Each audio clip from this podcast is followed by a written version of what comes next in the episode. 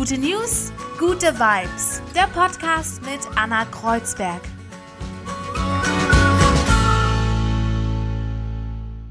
Gute News, gute Vibes, einen wunderschönen guten Tag zu diesem Montag und heute habe ich einen Gast für euch. Er ist Männerforscher Christoph May. Wir sprechen über toxische Männlichkeit, wir sprechen über Mansplaining und wir sprechen darüber, warum Frauen in unserer Gesellschaft immer noch so unsichtbar sind und was wir dagegen tun können. Es ist überall. Unsere Universitäten werden zu 75 Prozent von Männern geleitet. Regionalzeitungen zu 95 Prozent Männer in den Chefredaktionen. Bei der Bundespolizei sind 84 Prozent Männer beschäftigt, bei der Bundeswehr sogar 88 Prozent Männer. Genau, also von katholischer Kirche bis Hollywood, FIFA bis zum DAX, überall dort, wo Männer unter sich bleiben, entwickeln sich eben diese toxischen Monokulturen und die sind Gift für Geschlechtervielfalt, die sind Gift für unzählige Varianten sozialer Beziehungen und Lebensformen, Gift für diverse Erzählungen und vor allem Gift für kulturellen Reichtum. Bevor es losgeht, aber jetzt erstmal die drei guten News. Miethühner fürs Glück. Ein Essener Landwirt vermietet Hühner mit mobilen Stall und Zaun. Ja, und das kommt richtig gut an in Kitas, in Altenheimen, in Schulen und bei Privatleuten. Bei Kindern leisten die Hühner pädagogische Arbeit. Sie lernen ein Verantwortungsbewusstsein für Lebensmittel und im Seniorenheim, da sorgen sie für mehr Lebensqualität durch eben diese täglichen Aufgaben wie Füttern, Stall ausmisten, ein Eiertagebuch führen. Also das Huhn als Hilfe. Kann manchmal so einfach sein. Klingt komisch, ist aber wohl belegt. Fördern Videospiele die psychische Gesundheit? Eine Studie der Oxford University kommt jetzt zu dem Schluss, Videospiele haben einen wirklich positiven Effekt auf unser Wohlbefinden. Dafür wurden zwei altersneutrale Spiele getestet mit dem Ergebnis, der Einfluss eines Spiels auf die Psyche hängt wohl von der Einstellung des Spielers ab. Gut ist es, wenn man das Spiel aus Vergnügen und eigenem Antrieb spielt. Sobald man aber das Gefühl hat, ich spiele eigentlich nur, um vielleicht aus der Realität zu flüchten oder weil mich andere anstacheln, dann ist es natürlich nicht gut und nicht zu unterschätzen ist natürlich auch eine Sucht. Aber in Maßen, ist es jetzt also wissenschaftlich erwiesen, kann es auch dem Wohlbefinden helfen. Solarenergie aus Ernteabfällen. Der 27-jährige Filipino Carvey Aaron McGee hat die sogenannte Aureus-Technologie entwickelt. Und damit kann man verrottetes Obst und Gemüse in ein spezielles Material umwandeln, welches dann UV-Licht sammelt und in Energie, also Strom, umwandelt. Das klingt ja mal richtig gut, oder? Ja, das kann man dann zum Beispiel an Fenster und Wänden befestigen. Und ich würde sagen, in den nächsten Jahren kommt wohl in Sachen Solarenergie und alternative Energie einiges auf uns zu. Ja, auch zum Thema Gleichberechtigung wird hoffentlich da noch einiges auf uns zukommen. Was, was der Status quo ist und worauf wir uns da einlassen, ja, das kläre ich jetzt alles mit meinem heutigen Gast Christoph May. Einen wunderschönen guten Morgen, lieber Christoph. Schön, dass du äh, dir die Zeit genommen hast. Jetzt habe ich dich ja gerade schon so ein bisschen vorgestellt. Jetzt vielleicht noch mit deinen eigenen Worten, was ja meistens besser ist. Was machst du genau? Ich bin Männerforscher und ich engagiere mich im Grunde in, ja, in so vier Bereichen. Einmal habe ich vor vier Jahren das Institut für kritische Männerforschung gegründet. Das findet man online unter detoxmasculinity.net.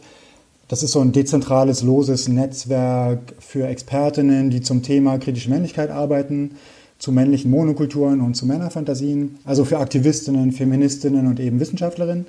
Äh, zum Zweiten forsche ich viel, also ich gucke ohne Ende Serien und Filme. Mein Spezialgebiet sind Männerbilder in Serien und Filmen, gerade in aktuellen auch. Ähm, ich betreibe vier offene Facebook-Gruppen zum Thema kritische Männlichkeit. Die größte hat 4200 Mitglieder und wir haben neun großartige Moderatorinnen, die sehr smart für eine angenehme Diskussionsatmosphäre sorgen. Das ist sehr zeitaufwendig, aber für diese Gruppe bin ich sehr dankbar. Und mein Geld verdiene ich als Privatdozent, ja, jetzt in der Pandemiezeit mehr oder weniger. Schlecht als recht. Ähm, ich habe drei Online-Seminare für Unternehmen, Institutionen und NGOs und so weiter. Einmal zu Männerbünden, da geht es um männliche Monokulturen in Wirtschaft, Politik, Kultur und Wissenschaft. Dann zu meinem Spezialgebiet zu Männerfantasien, da arbeite ich meistens mit Schauspielschulen zusammen. Da geht es um Männerbilder und männliche Erzählungen. In Serien, Film, Theater und so weiter und kritische Männlichkeit. Also da geht es vor allem um die Frage, wie können wir die Kritik an Männern und Männerbünden beschleunigen. So, das wäre Punkt 4.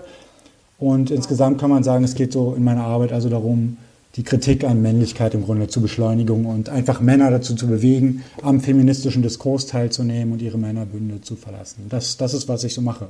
Also ohne es zu wissen, du klingst relativ einzigartig äh, mit deiner Arbeit im deutschsprachigen Raum zumindest. Wie, wie bist du denn dazu gekommen? Gab es da irgendwann mal in, im Laufe deines Lebens so einen Aha-Moment oder hast du dich immer so ein bisschen damit beschäftigt? Alleine du als Mann dich kritisch mit der Männlichkeit zu beschäftigen, ist ja schon was ganz Besonderes. Ja, es sollte nicht besonders sein. Ne? Ich wünschte, ich müsste den Job nicht machen und wir hätten schon faktische Gleichstellung. Und ähm, aber äh, wie ich dazu gekommen bin, kann ich da vielleicht ein bisschen ausholen, weil es hat, es du war nicht nur so ein ausholen. Moment, es waren im Grunde so viele ja. Momente. Ähm, letztlich muss ich sagen, hat es fast 30 Jahre gedauert, bis mir klar geworden ist, als Mann, als privilegierter weißer heterosexueller Mann, dass Männlichkeit im Grunde so mein Thema sein würde, was im Grunde so alles verbindet, womit ich bisher zu tun hatte. Also zunächst bin ich in einer, ja, wenn man ganz früh anfängt, dann könnte man sagen, dass ich dass ich in einer männlich dominierten Diktatur aufgewachsen bin, die von skrupellosen Bauerntrotteln am Leben gehalten wurde. Ich war halt immer noch so voll drin in diesem Seid bereit, immer bereit und Honecker und wie sie alle hießen. Und also dieser ganze soldatische, hypermaskuline Vaterlands-Albtraum in der DDR im Grunde. Dann zugleich war ich in der jungen Gemeinde engagiert, also irgendwie so halb christlich, halb nicht. Äh, und bin später auch auf ein evangelisches Internat gegangen, in Potsdam gewechselt und eben da auch mitten rein wieder in diesen neuen Glaubenskontext. Äh, wir haben einen männlichen Gott im Grunde angebetet und seinen sonderbaren Sohn. Wir hatten Religionsunterricht, da haben wir die geistlosen Männerfantasien aus der Bibel durchgekaut und auf der Chorfahrt haben wir die Werke von männlichen Komponisten gesungen. So könnte man das zusammenfassen, meine Schulzeit. Und parallel dazu war ich zehn Jahre lang in der Berliner Graffiti-Szene aktiv. Also ja, die Berliner Graffiti-Szene, überhaupt die Graffiti-Szene ist bis heute zu 95 Prozent männlich dominiert, hypermaskuline Szene. Ich habe also fast ausschließlich mit Männern Züge und Wände besprüht und gemalt damals. Ähm, ich habe nebenbei mit männlichen Programmierern und Administratoren damals in den 2000ern zwei Graffiti-Archive für Berlin aufgebaut. Das eine nannte sich Überdose, das andere Street Files, die gibt es heute nicht mehr. Also das war so 2002 bis 2012. Da hatte ich immer noch nicht, hat es immer noch nicht geschalten. Äh, da hatte ich, wusste ich immer noch nicht, dass Männlichkeit hier ein Problem sein könnte. Nee, weil das sind ja alles Sachen, die eigentlich ja von vielen Leuten so normal angesehen werden, ne? Also es klingt jetzt alles so, okay, ist halt so, ne? Das, so. Wie ging es weiter? Naja, und dann kam meine Studienzeit im Grunde. Da habe ich Literaturwissenschaft studiert, Literaturwissenschaften, ja, alte Geschichte, Komparatistik und der Lektürekanon, muss man sagen, war hier natürlich krass männlich dominiert von Christian Kracht über Wer fällt mir noch ein? David Foster Wallace oder bis Homer in, in alter Geschichte. Und äh, das ist bis heute übrigens so. Äh, der, der, männliche Lektürekanon an der Uni, ja, der Lektürekanon an der Uni ist männlich dominiert, nach wie vor. Ähm, meine Magisterarbeit habe ich dann über Deutschboden geschrieben. Das ist ein Buch, wo ein von Moritz von Uslar, das ist so ein männlicher Popkulturjournalist, der mit so ein paar Ex-Nazis in Brandenburg sich verbrüdert, alles Männer.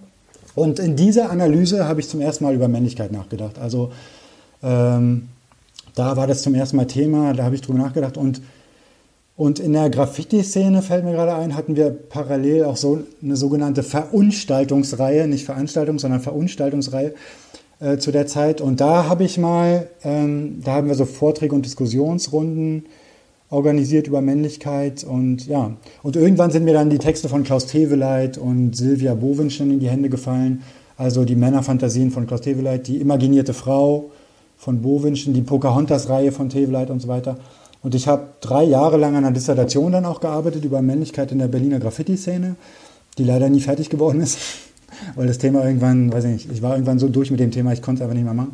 Ich konnte es auch einfach nicht mehr sehen. Und, und dann habe ich auch angefangen zu bloggen und dieses Netzwerk aufzubauen. Und zwei Jahre später kam dann die MeToo-Debatte. Also das war 2017 und hat die Kritik an Männlichkeit dann so richtig in den breiten öffentlichen Diskurs gespült. Und ja, aber den größten Einfluss auf diesem Weg, den ich dir gerade ähm, beschrieben habe, den, den hatte meine Partnerin Stefanie May, die, die ist Schriftstellerin und ohne die, ohne die jahrelangen Gespräche mit ihr wäre das Institut in meiner Arbeit überhaupt nicht zu denken. Also wir haben das im Grunde gemeinsam ins Leben gerufen und ich habe ihr ja nicht weniger als einfach alles zu verdanken, würde ich sagen. Sie ist die klügste und tollste Gefährtin, die man sich vorstellen kann.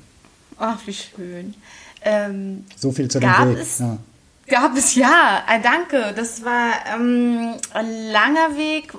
Die, du hast ein paar Aha-Momente beschrieben, die jetzt ich als Frau sagen kann, hatte ich äh, auch öfter mal, weil es eigentlich, glaube ich, für uns Frauen so ein bisschen natürlich normaler ist, das zu checken und zu denken, okay, ähm, ja. Die Bücher, die ich lese, sind von Männern, die Filme, die ja. ich äh, gucke, sind dominiert Männer. Ähm, warst du denn von Anfang an eigentlich offen in den Gesprächen mit deiner Freundin auch für sowas oder hast du erstmal so ein bisschen abgeblockt damals? Mm. Ja, der, der, ja, ich habe natürlich meine, mein Katalog an Abwehrstrategien, der ist genauso lang wie der aller anderen Männer auch. Ähm, mhm. Auch ich wurde so sozialisiert, dass es mir super schwer fällt, über Gefühle zu sprechen und über Emotionen. Nicht nur, dass es mir schwer fällt, ähm, die wahrzunehmen und äh, auseinanderzuhalten, sondern tatsächlich habe ich auch irgendwann gemerkt, dass ich so 2010, 11, 12, auch in der Graffiti-Szene schon, dass ich keine Sprache habe, keine wirklich ausdifferenzierte Gefühlssprache für meine, ja, für meine Emotionen. Das heißt, es fiel mir einfach schwer, über das zu sprechen, was ich empfunden habe. Und und wenn man keine Worte für Gefühle hat, dann, dann kann man auch schwer im Grunde die Gefühle einsortieren. Und ähm, ja, deshalb mhm. äh, die Folge ist natürlich Abwehr immer gewesen.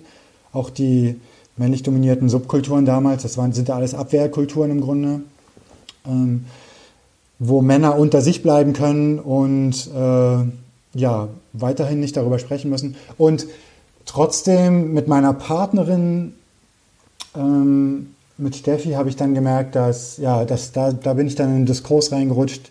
Die hat mich da auch nicht mehr rausgelassen. Die wollte mit mir darüber sprechen. Die Schriftstellerin, für die ist das selbstverständlich, äh, über Gefühle zu sprechen. Und, und als sie krank geworden ist, schwer krank geworden ist, habe ich gemerkt, dass ich mit dieser Abwehr im Grunde, ja, dass ich, ähm, dass ich daran muss, äh, dass ich sonst einfach verrückt werde daran, wenn ich, wenn ich nicht äh, lerne, darüber zu sprechen. Und dann und dann ging es los um Männlichkeit, dann kam im Grunde alles zusammen und, äh, und ja, bis heute fällt mir das nicht leicht. Ähm, aber ich würde mal sagen, ich bin besser geworden. es, äh, ja, ich, ich, ich habe eine relativ emotional ausgeprägte Gefühlssprache jetzt mittlerweile, äh, die, die, äh, ausdifferenzierte Gefühlssprache, aber ja, es ist, es, wird, es ist ein lebenslanges Thema für Männer. Ähm, das betrifft wirklich, betrifft alle Männer. Ähm, ich frage gleich nochmal zum Allgemeinen, ähm, aber um es, um es äh, kurz abzukürzen, geht es dir mit deiner Arbeit und zum Beispiel mit deinem neu gewonnenen Zugang zu deinen Gefühlen besser?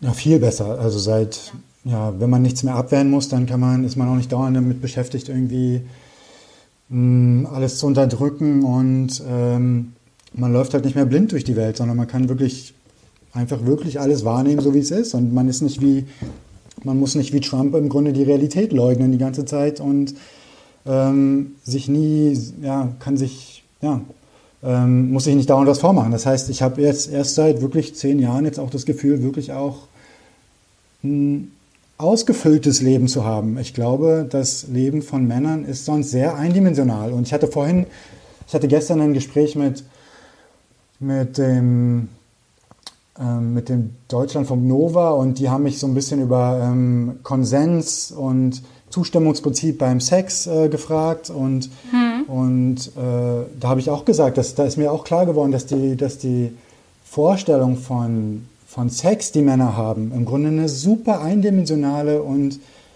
ja, beschämend, wie sagt man, fantasielose Vorstellung ist. Das heißt, ähm, es gibt so viel tausendmal, so viel tausend Facetten von Sexualität und Sex und Sex ist so vieldimensional und so, so lebendig, dass, dass wenn Männer sich nur auf diesen Penetrations, auf die Penetrations fokussieren, dass sie im Grunde den größten Teil verpassen und ähm, Einfach weil wir Porno trainiert sind, weil wir nicht zuhören können, weil wir nicht über unsere Gefühle sprechen können. Gefühle wir, abschalten, ja, genau. Natürlich. genau. Kommt und weil wir alles rein. dominieren müssen und unsere, unsere völlig fantasielosen ja, Sexdinger da irgendwie, ja, total einfach. Und das ist einfach eine kulturelle Armut, die da in, nicht nur in den Betten herrscht, sondern in Filmen, Serien, überall. Männliche Monokulturen, so könnte man sagen, bringen per Definition äh, kulturelle Armut hervor, weil sie weder Frauen, Inter- noch Transpersonen teilhaben lassen. Genau. Ähm, um jetzt das nochmal zu verallgemeinern und auch nochmal vielleicht Leute ins Boot zu holen, die sich noch nie mit diesem Thema beschäftigt haben, um auch die lieben männlichen Hörer vielleicht, um das Klischee jetzt zu erfüllen, nochmal damit ins Boot zu holen, die sich nicht mit dem Thema beschäftigt haben. Du beschäftigst dich mit männlicher Dominanz, du redest über Gefühle, ähm, du redest darüber, dass Männer gerne unter sich bleiben, es geht um Mansplaining, es geht um toxische Männlichkeit. Was genau ist es, ist der Kern, den du äh, kritisierst an dem Status quo, was Männer angeht, um es vielleicht ähm, allgemein mal jeden ins Boot zu holen? Das ist eigentlich gar nicht so schwer. Es geht ähm, darum, die Kritik an Männlichkeit zu beschleunigen, wie ich schon gesagt habe. Und das, ähm, und in den letzten Jahren bin ich immer mehr dazu gekommen, mh, ähm, dass es nicht nur darum geht, mit Männern über Gefühle und Emotionen zu sprechen. Äh, die meisten Männer glauben, damit wäre es getan. Aber ähm, ich habe vor ein paar Jahren gemerkt, dass das womöglich einfach nur auch ein neuer Abwehrdiskurs sein kann, sich nicht mit den Strukturen weiterhin auseinandersetzen zu müssen, nämlich mit den männerbündischen Strukturen. Das heißt, ähm, Männerbünde sind nach wie vor sehr stark und dominieren unsere Gesellschaft. Und über diese männlichen Monokulturen aufzuklären, also Männern überhaupt zu zeigen, dass sie sich in einem Männerbund befinden, ob sie jetzt und dass sie den auch bis im Kleinen reproduzieren. Wenn sie jetzt nur mit Männern in die Kneipe gehen, dann frage ich warum. Wenn sie nur zum Männerfußball gehen, dann frage ich warum. Und dann, ja, solange, ja, und, und ich versuche das aufzubrechen und denen klarzumachen, ihr befindet euch hier in Schweigekulturen, Blockadekulturen, wir müssen das ans Licht bringen. Unsere, ähm, ich, ich weiß nicht, ich kann, ich kann dir ein paar Zahlen nennen, um das, um das, äh, um dir zu sagen, wie, wie eindrücklich das, ähm, wie sehr männliche Monokulturen im Grunde unsere Gesellschaft bestimmen. Ähm, 91 Prozent der Gemeinden und Städte, habe ich neulich gelesen, in Deutschland werden von Männern geführt. 91 Prozent. Wir haben mehr, wir haben mehr Bürgermeister, die Thomas heißen, als Bürgermeisterinnen. Ähm, 80 Prozent aller deutschen Unternehmen verzichten noch immer ganz auf weibliches Führungspersonal. Das heißt, ähm, Selbstverpflichtungsquoten haben in den letzten 30 Jahren genau genommen gar nichts gebracht. Und also wir brauchen unbedingt Quoten und ich würde auch gar nicht von Quoten reden, sondern von Männerlimits. Ich würde einfach sagen 30 Prozent Männer mehr in allen Gewerken, mehr nicht. Äh, dann verstehen auch die Männer, dass es sie betrifft. Weil wenn du, von mit, wenn du mit Frauenquoten kommst und mit Feminismus, dann, dann denken die meisten Männer erstmal, was hat das mit mir zu tun, absurderweise. Das finde ich so einen ganz konkreten und richtig guten Ansatz auch von ja. dir, ne? Weil es geht ja nicht, bei, du sagst, es geht nicht um Frauenquoten, sondern um Männerlimit. Und das muss man sich erstmal auf der Zunge wirklich zergehen lassen ja. und überlegen. Und das ist ja. so gut. So gut. Und das ist, ja, es ist überall. Unsere Universitäten werden zu 75 Prozent von Männern geleitet. Regionalzeitungen zu 95 Prozent Männer in den Chefredaktionen. Bei der Bundespolizei sind 84 Prozent Männer beschäftigt. Man muss sich also nicht wundern, wenn Seehofer jetzt gerade nur Einzelfälle sieht und keine strukturellen, keine strukturellen Probleme erkennen kann. Natürlich liegt das daran, weil alles Männer sind in der Polizei. Und also auch hier funktionieren diese Schweige- und Blockadekulturen, genauso wie in der katholischen Kirche auch. Ähm, bei der Bundeswehr sogar 88 Prozent Männer. Genau, also von katholischer Kirche bis Hollywood, FIFA bis zum DAX, überall dort, wo Männer unter sich bleiben, entwickeln sich eben diese toxischen Monokulturen und die sind Gift für Geschlechtervielfalt, die sind Gift für unzählige Varianten sozialer Beziehungen und Lebensformen, Gift für diverse Erzählungen und vor allem Gift für kulturellen Reichtum. Ja, und, und das, die Frau wird einfach strukturell. Ja. Strukturell Strukturell. Und das müssen wir ja. aufbrechen. Und das ist nicht die Aufgabe der Frauen, das aufzubrechen. Das muss die Aufgabe der Männer sein. Wir können jetzt mhm. nicht auch noch den Frauen diese Veränderungsarbeit überlassen. Frauen haben seit 100 Jahren die größten feministischen Emanzipationsdiskurs dieser Welt auf die Gänge gebracht und das Beste und meiste erreicht, was man erreichen kann. Und, ähm, und Männer stehen da gerade am Anfang. Männer, Männer, pff, ja, Männer haben diese 100 ja. Jahre noch vor sich, was Selbstkritik angeht. Ja, eben, wir stehen auch noch am Anfang und, und, und viele sagen immer, wieso ist doch jetzt fertig? Ist doch, ist doch jetzt alles. Ne? Das habe ich auch schon gehört, wirklich, ohne Witz. Ähm, wie reagieren Männer auf dich? Also erstmal bist du ja per se der Feind. Du kratzt an Privilegien, du ähm, kratzt an einem Status quo, du sagst, was da vielleicht schief läuft, was man aber ja gar nicht gerne hören möchte. Wie ist so die Reaktion? Und da, die ist natürlich vielfältig, aber gib uns mal einen kleinen Einblick. Ich kann mir nicht vorstellen, dass die auch nicht immer ganz äh, positiv ist. Ja, wir können ja mit dem Negativen anfangen. Also jetzt vor ein paar Tagen ist es ist ein Video rausgekommen, das mich als, äh, als feminines Schneeflöckchen bezeichnet. Snowflake, das ist so ein Begriff für, für sensible ähm, Millennials, die, die alles überempfindlich äh, ähm, als überempfindlich wahrnehmen. Und also das ist im Grunde ein, ein diskriminierender Begriff für, für Empfindung, für, für äh, für, für aware, für aufmerksame und ja. feministische Leute. Und ähm, ja, also haben sie jetzt auch schon damit begonnen, Videos zu machen und meine Person direkt anzugreifen. Es geht ja nie um die Sache, es geht, deshalb interessiert es mich auch nicht wirklich, aber es geht immer so um direkt um meine Person. Allerdings muss ich auch sagen, dass es nicht zu vergleichen ist mit dem Online-Hate, den Frauen, Inter- und Transpersonen tagtäglich abbekommen. Also ich kann damit leben, weil ich 1,95 bin, weil ich, weil ich Mann bin, weil weil ich das von mir weghalte und weil es mich nicht jeden Tag betrifft. Aber ja, in der Realität, das ist das Negative. Und in der Realität aber, in der Wirklichkeit, in meinen Workshops zum Beispiel, da, da stoße ich eigentlich nur auf interessierte und offene und smarte Männer. Das heißt, ähm, ähm, ja, aber tun die nur so manchmal? Also ich kann mir auch vorstellen, dass ich meine, wenn dich jemand so reinholt, ja, in eine Firma und gerade das ist, finde ich, interessant, weil diesen Online-Hate, okay, hm, ja, die Trolls mal so davon abgesehen. Mhm. Wie ist es in so einer Firma, wenn du da hingeholt wirst? Vielleicht, also wird dir dann auch mal so ein bisschen die kalte Schulter gezeigt oder arbeiten da alle mit und sind super begeistert, dass du jetzt da bist und äh, hier irgendwelche Strukturen aufbrechen willst oder was auch immer? Wie muss ich mir so die Arbeit auch vorstellen? Na, es gibt immer zwei Teile und ähm, das erste ist, dass ich ein bisschen darüber aufkläre, worum es jetzt hier geht, Männlichkeit, mhm. je nachdem, ob sie mich über Filme eingeladen haben oder ob sie ihre Strukturen aufbrechen wollen oder ob sie kritisch über Männlichkeit reden wollen. So diese drei Bereiche und dann gebe ich jeweils so Input-Vorträge und mit vielen Bildern und so und dann äh, und dann sage ich noch, ja, bevor wir jetzt in die Diskussion gehen, ich möchte, dass hier ausschließlich über Männer und Männlichkeit gesprochen wird. So kann man vorbeugen, dass dass nicht diese ganzen Abwehrmechanismen greifen. Das heißt, ähm, das heißt, seitdem habe ich überhaupt gar nicht mehr damit zu kämpfen, äh, mit Reaktionen wie ja, aber die Frauen, aber was ist mit den Frauen und ähm, Männer wollen im Grunde ungern über sich selber sprechen, das, das ist mir schon bewusst. Ja. Ähm, die wollen im Grunde weg immer vom Thema. Es gibt enorm viele Abwehrstrategien und so Derailing-Strategien, um bloß nicht darüber sprechen zu müssen. Whataboutism, ne? Whataboutism, so. genau. Ja, ja, ja. Tone Policing, alles. Und ähm, aber irgendwann hatte ich da habe ich das alles gecheckt und habe das auch konnte das auch mal sofort benennen und jetzt dann habe ich einfach gesagt, wir reden hier nur noch über Männer und seitdem muss ich sagen, gibt es gar keine Probleme mehr.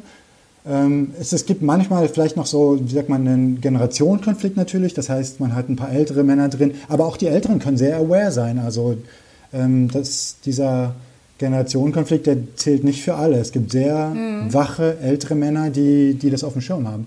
Und genauso ja. gibt es auch junge Männer, die, die den größten Mist und Sexismus reproduzieren vor dem Herrn. Das heißt, ähm, die Runden selbst laufen immer sehr angenehm ab und sehr, sehr unterhaltsam und sehr ja, einfach zugewandt. Also alle haben wirklich ein Interesse daran. Auch es ist ja das Thema ist ja überall. Die Männer kommen nicht mehr dran vorbei. Und vor allem merken die Männer auch und darin bestärke ich sie auch, dass sie nur gewinnen können in diesem Diskurs. Sie können ja nur ja. gewinnen, äh, wenn sie ihre. Den wird nichts weggenommen, ne?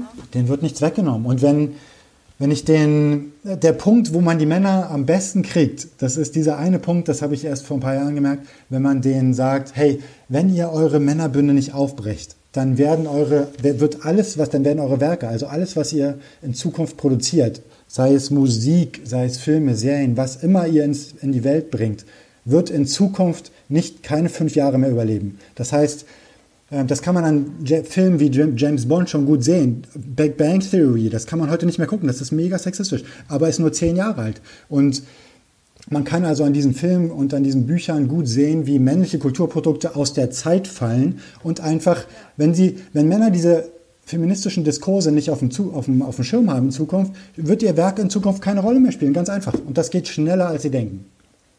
Und dann hören sie zu, dann hören sie zu. Wie heißt diese Serie mit Charlie Sheen? Ah, Two and a Half Men. Boah, das ist mir sofort eingefallen, als du darüber Boah. gesprochen hast, dass du Serien dir anguckst in Bezug auf Männerbilder. Das ist auch, oder? Das, ähm, so das ist schlimm. wahrscheinlich die Serie, die dir wahrscheinlich, ich, kann ich mir vorstellen, am meisten äh, Bauchschmerzen macht. Wenn, wenn man, man heute tun hat, anguckt, ne? Genau, genau. Damals ja. konnte man es ja irgendwie gucken, aber wenn man Two ja. of Man heute zu gucken, ist körperlich ja. unerträglich. Man kann das physisch nicht mehr aushalten, weil es so schlimm ist. Und da sieht man auch, wie schnell sich diese Diskurse wandeln und wie schnell solche Werke aus der Zeit fallen. Also ja, aber irgendwie finde ich es auch schön, weil sowas würde man heute, glaube ich, gar nicht mehr in der Art produzieren, zum Glück, weißt du? Zum also, Glück? Ja, ja, ja, großartig. Natürlich äh, ist es großartig. Es würde gar nicht mehr durchkommen. So. Aber in, nee. also, es würde gar nicht mehr so in Hollywood auch so vorgeschlagen und äh, werden und so durchkommen in der Art, wie es so, so war. Ähm, gibt's, ähm, gibt's etwas, was dir besonders hängen geblieben ist von deiner Arbeit? Irgendwie so eine Anekdote, dass man mal so ein bisschen spürt, wie, da kann man sich irgendwie vielleicht gut dran erinnern oder gibt es eine besondere Übung, wo jemand aufge nee, aufgebrochen ist jetzt ein ganz falsches Wort dafür, aber gibt es irgendwie. Wo ich so jemanden aufgebrochen habe, ist super. Ja, ja das war ein ganz falsches, Wort. Äh, gibt es irgendwie eine schöne Anekdote von deiner Arbeit? Mm. Die dir hängen geblieben ist, wo du gesagt hast, nach Hause gegangen bist und gedacht hast, yes, es macht hier alles einen Sinn. Mm, naja, ich würde sagen, was könnte sein? Also das. Oder weißt du, was Plakatives mir auch einfällt? Okay. Ähm, da war ich ja nicht dabei, aber ich habe es gesehen. Ähm, da warst du bei einer Reportage äh, und warst mit dem Moderator, äh, aka Reporter, äh, warst bei ihm zu Hause und ihr habt eine schöne Übung gemacht, die ich halt besonders plakativ finde und die mir einfach auch total ähm, im Kopf geblieben ist, auch immer, wenn ich äh, jetzt, äh, weiß ich nicht, ein Buch sehe sozusagen, wirklich. Ähm, du hast mit diesem Reporter, Reporter standest du vom Bücherregal und ihr habt alle Bücher umgedreht, die von Männern geschrieben wurden und am Ende habt ihr euch angeguckt, wie weiß denn diese Bücherwand ist. Fand ich so gut. So eine kleine plakative Übung zum Beispiel. Ja, ähm, genau. Und das, davon gibt es ja, viele Übungen. Das heißt, man kann in den Workshops zum Beispiel, sage ich, ähm, ähm, um den Männern zu zeigen, dass sie, dass sie mit männlichen Produktionen, männlich dominierten Produktionen aufgewachsen sind, ihr Leben lang geprägt worden davon. Ähm, ist es einfach schon, kann man schon damit beginnen, dass man, dass ich sage, Handys raus und ihr sagt mir jetzt mal, was ihr 2019 alle in eurer Playlist, welche zehn ersten Acts habt ihr am meisten gehört? Und da unter Garantie keine einzige Frau dabei. Ähm, da guckt man sich mit denen an, was die für Sportarten machen. Ich versuche die mal da abzuholen, wo sie sind. Aber wenn du mich nach einer bestimmten, nach einer bestimmten Situation fragst, dann Finde ich aber gut, das ist auch eine ganz konkrete Übung, dass man sich mal anguckt, als man, äh, okay, was, was, was, sind denn meine meistgehörtesten äh, Künstler bei Spotify oder wo auch immer. Es gibt ja ganz viele andere Anbieter noch.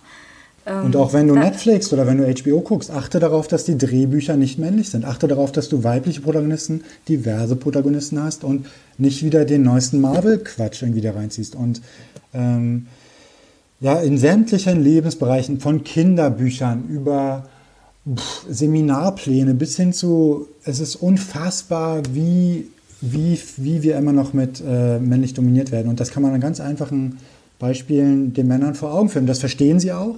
Und, und das kann man auch ganz leicht ändern. Also man kann einfach zu Hause jetzt, man kann einfach gleich damit anfangen. Äh, erstmal, ich empfehle oft erstmal sechs Jahre nur Frauen hinter Transpersonen zu lesen, weil meiner Erfahrung nach bewirkt das einen Perspektivwechsel, der, der so krass ist, dass man danach gar nicht mehr zurück will.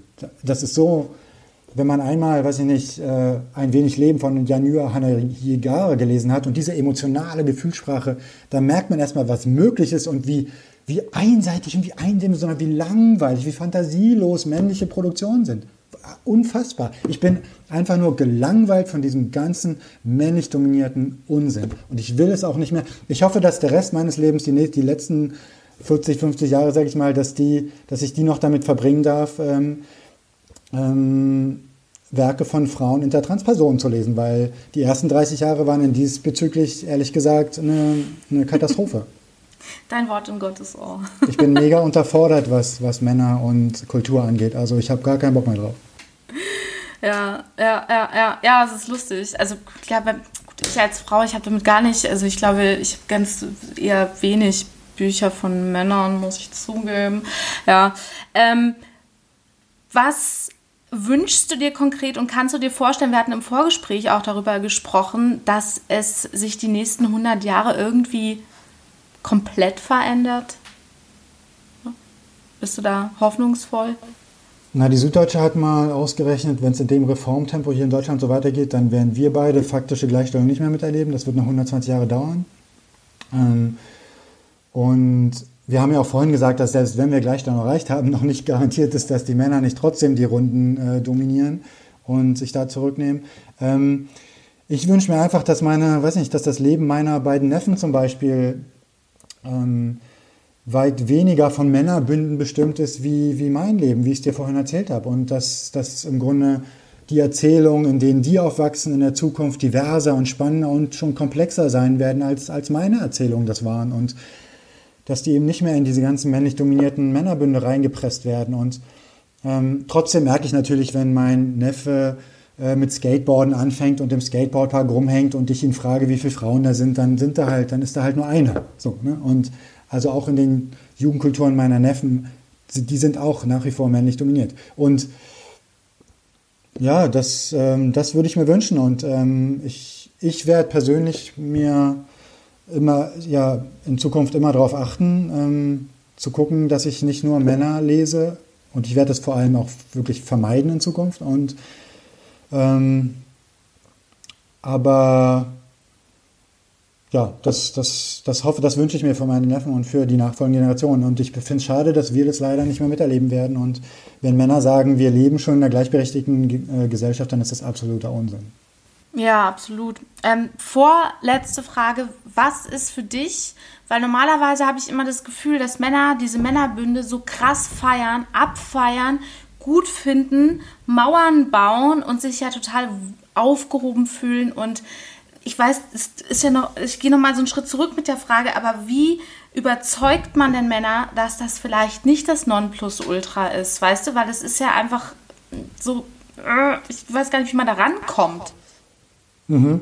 Na, indem man sagt, dass sie nur gewinnen können, dass sie, dass es für ihre Beziehung super ist, dass es für, dass sie, wenn man ihnen hilft, an der Care-Arbeit teilzunehmen, als wenn sie Väter werden wollen, dann, dann wollen sie auch teilnehmen. Die modernen neuen Männer wollen ja auch darüber sprechen und ähm, und man kann ihnen ganz einfach zeigen, wie.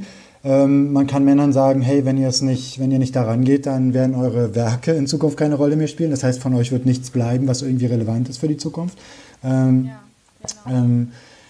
man kann ja, man muss im Grunde aufklären und man kann ihnen vor allem sagen, ihr könnt, ja, wenn ihr nicht aus diesen Schweige- und Blockadekulturen aussteigt, dann wird es euch auch nicht gelingen, eure, emotional, eure emotionale Sprache im Grunde ähm, ans Licht zu bringen und ähm, an eure Gefühle ranzukommen, weil das könnt ihr gerne machen. Ihr könnt mit Männern oder ihr könnt in Kuschelgruppen gehen und ihr könnt, äh, ihr könnt gern miteinander raufen und in den Wald gehen und euch eure archaische Männlichkeit wieder entdecken. Aber wenn ihr, wenn ihr danach wieder in eure Männlichkeit, in eure Männerbünde zurückgeht, dann war es für die Katz. Und dann, wenn ihr das nicht aufbricht, ähm, keine Chance. Und ihr könnt nur gewinnen, das muss man Männern mal sagen. Ihr, ihr seid diejenigen, die das jetzt äh, geht auf Frauen in der Transperson zu, sprecht mit denen, sprecht nicht mit Männern darüber, sprecht mit Frauen der Transperson darüber ähm, und supportet Frauen, unterstützt Frauennetzwerke, ähm, lest feministische äh, Literatur, setzt euch damit auseinander. Das ist das, was ihr jetzt zu tun habt.